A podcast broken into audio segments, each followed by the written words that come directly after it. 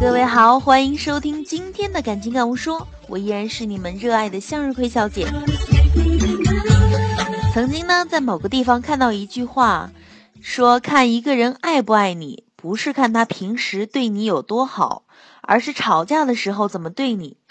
两个人在交往的时候，心情好呢，自然不会跟对方吵架，对对方也特别好，特别迁就。但是每个人都在气头上的时候，都有一股怨气想要爆发，就是一种不满在体内聚集。这个时候对待对方的态度是怎么样的，往往能看出一个人他的品性，还有他对你的爱是否真诚。真正爱你的人，绝不会因为生气而去伤害你，不管是动手打人，或者是口出恶言。你看，很多父母把孩子打得滋啦乱叫啊，其实那个真的不疼。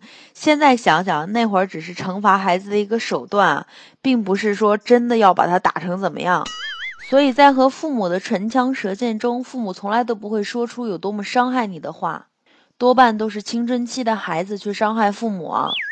真正爱你的人，平时对你很好，在你心情不好时，你跟他吵架，他一样会对你很好很好，因为他不忍心伤害你。你难过就是他难过，你痛他会更痛。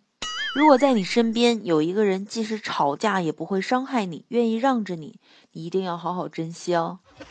我们说现在的女孩子啊，找男朋友，其实这个钱财并不是衡量的标准，真正衡量的标准就是他是不是爱你。